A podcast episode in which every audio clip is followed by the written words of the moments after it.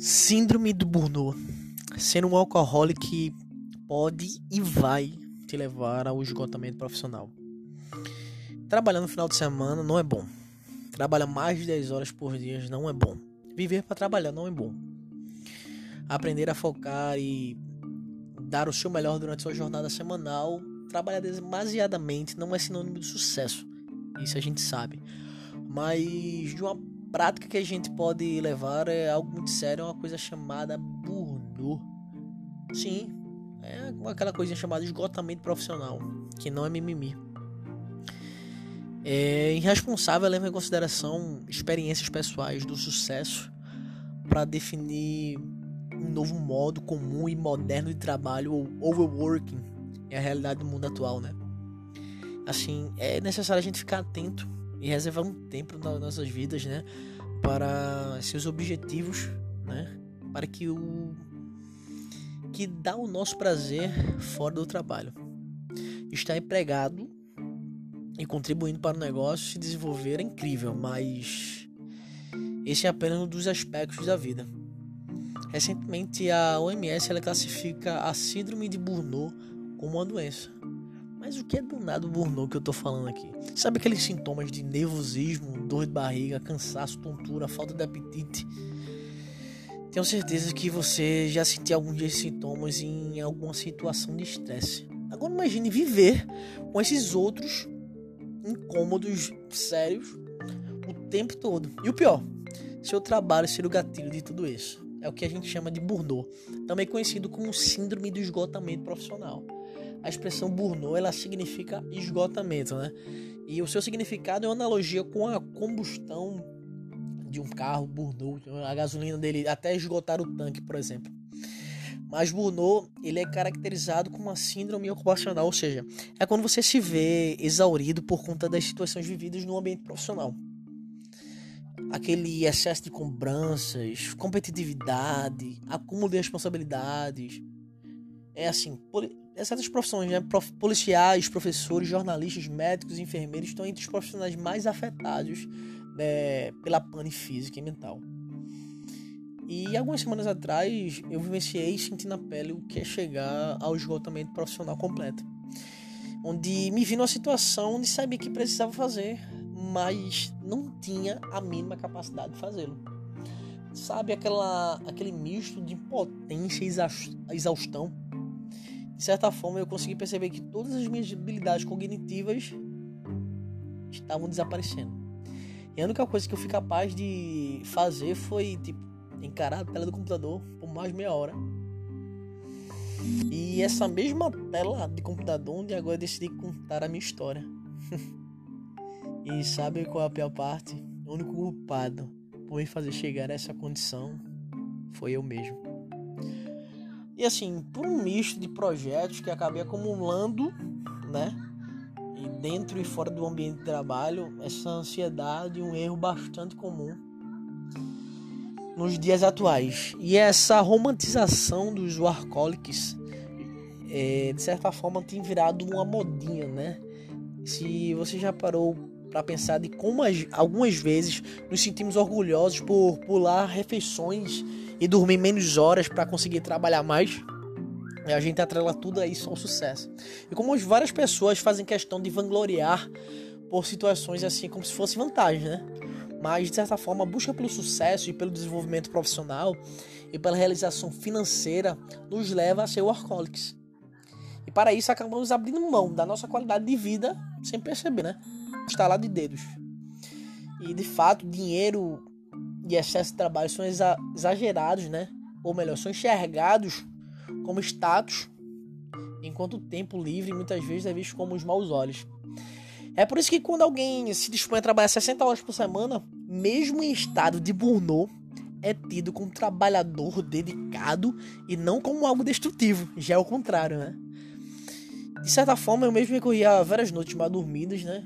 nos meus anos de faculdade e ainda isso continua acontecendo para alcançar algumas boas notas e fazer bons trabalhos. E confesso que dormir de 3h30 da manhã de uma quarta-feira após revisar as pressas não é nada bom as coisas. A ideia de trabalhar num horário em que a grande maioria das pessoas não está trabalhando parece trazer uma sensação revigorante e de vantagem, como se estivéssemos tomando a dianteira de uma corrida ao largar na frente. Mas essa sensação ela vicia. Porém, ela tem um preço e a glamorização dos workaholics ela se torna extremamente perigosa para incentivar o vício de trabalhar em excesso e esconder é, os efeitos colaterais que isso, que isso causa, né?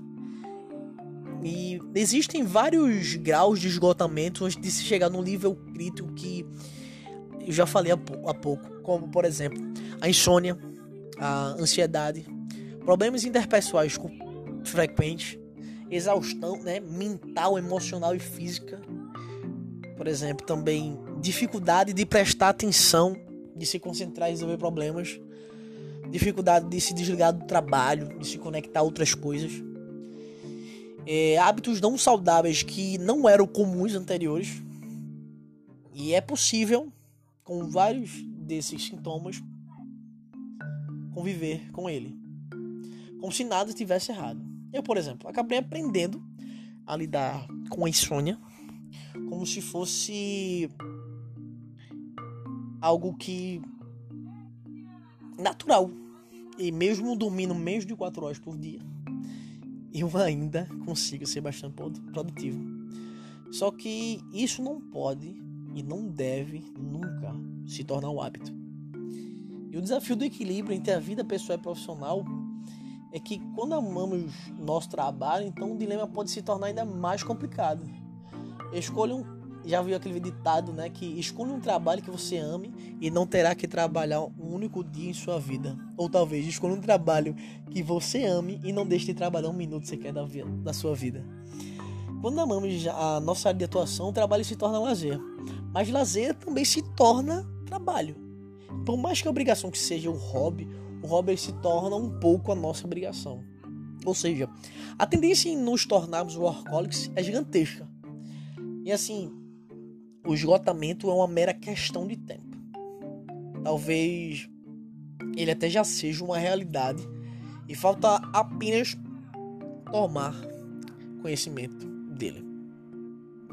Mas um dos passos de como enfrentarmos o burnout é, o primeiro passo que eu posso dizer assim ao enfrentá-lo é reconhecer o problema. Quando se tem a, a crise de burnout, por exemplo, é, é muito difícil você ver um momento em que a gente precisava priorizar alguns problemas, onde eu, ao invés de abraçar todos como eu vinha fazendo, se você observar, eu acabava segurando o um mundo com as minhas mãos. Mas, de certa forma, você acaba se acumulando e gerando esse estresse. Mas às vezes, ou melhor, na maioria das vezes, os casos que a gente analisa, é necessário a gente aprender a dizer não. E quando você diz não, ou melhor, quando você diz sim para tudo, você está inconscientemente passando o controle da sua vida para outras pessoas. E por consequência, acaba abrindo mão da sua qualidade de vida. E se, por exemplo, você é seu próprio chefe, não deixe de se enganar. Com certeza você é muito exigente consigo mesmo. E também precisa aprender a dizer não a si próprio. O que pode ser muito mais difícil. Tenho certeza disso. E é necessário às vezes também a gente dar o máximo todos os dias. No entanto, não é o seu melhor. Quando a gente dá o nosso máximo, nem para você, nem para sua empresa, nem para o seu chefe. Levar trabalho para casa, pular refeições e perder o próprio sono por causa do trabalho. Pode até parecer que você ama o que faz, mas com o tempo você acaba extrapolando os limites emocionais e físicos, e físicos né? Onde sua produtividade ela despenca e eventualmente pode chegar a ter uma crise de burnout.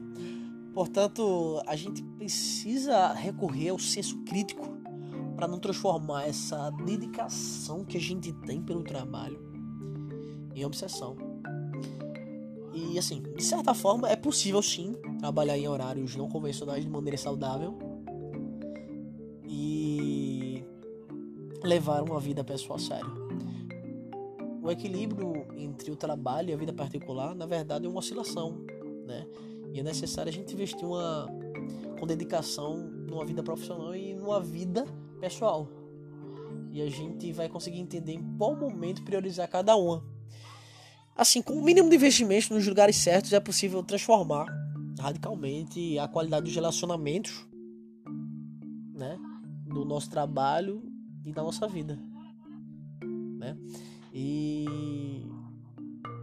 de certa forma eu acabei transformando esse espaço aqui em um confessionário e o simples ato de falar acabou sendo extremamente terapêutico para mim espero que ele também possa te ajudar de alguma forma. Valeu.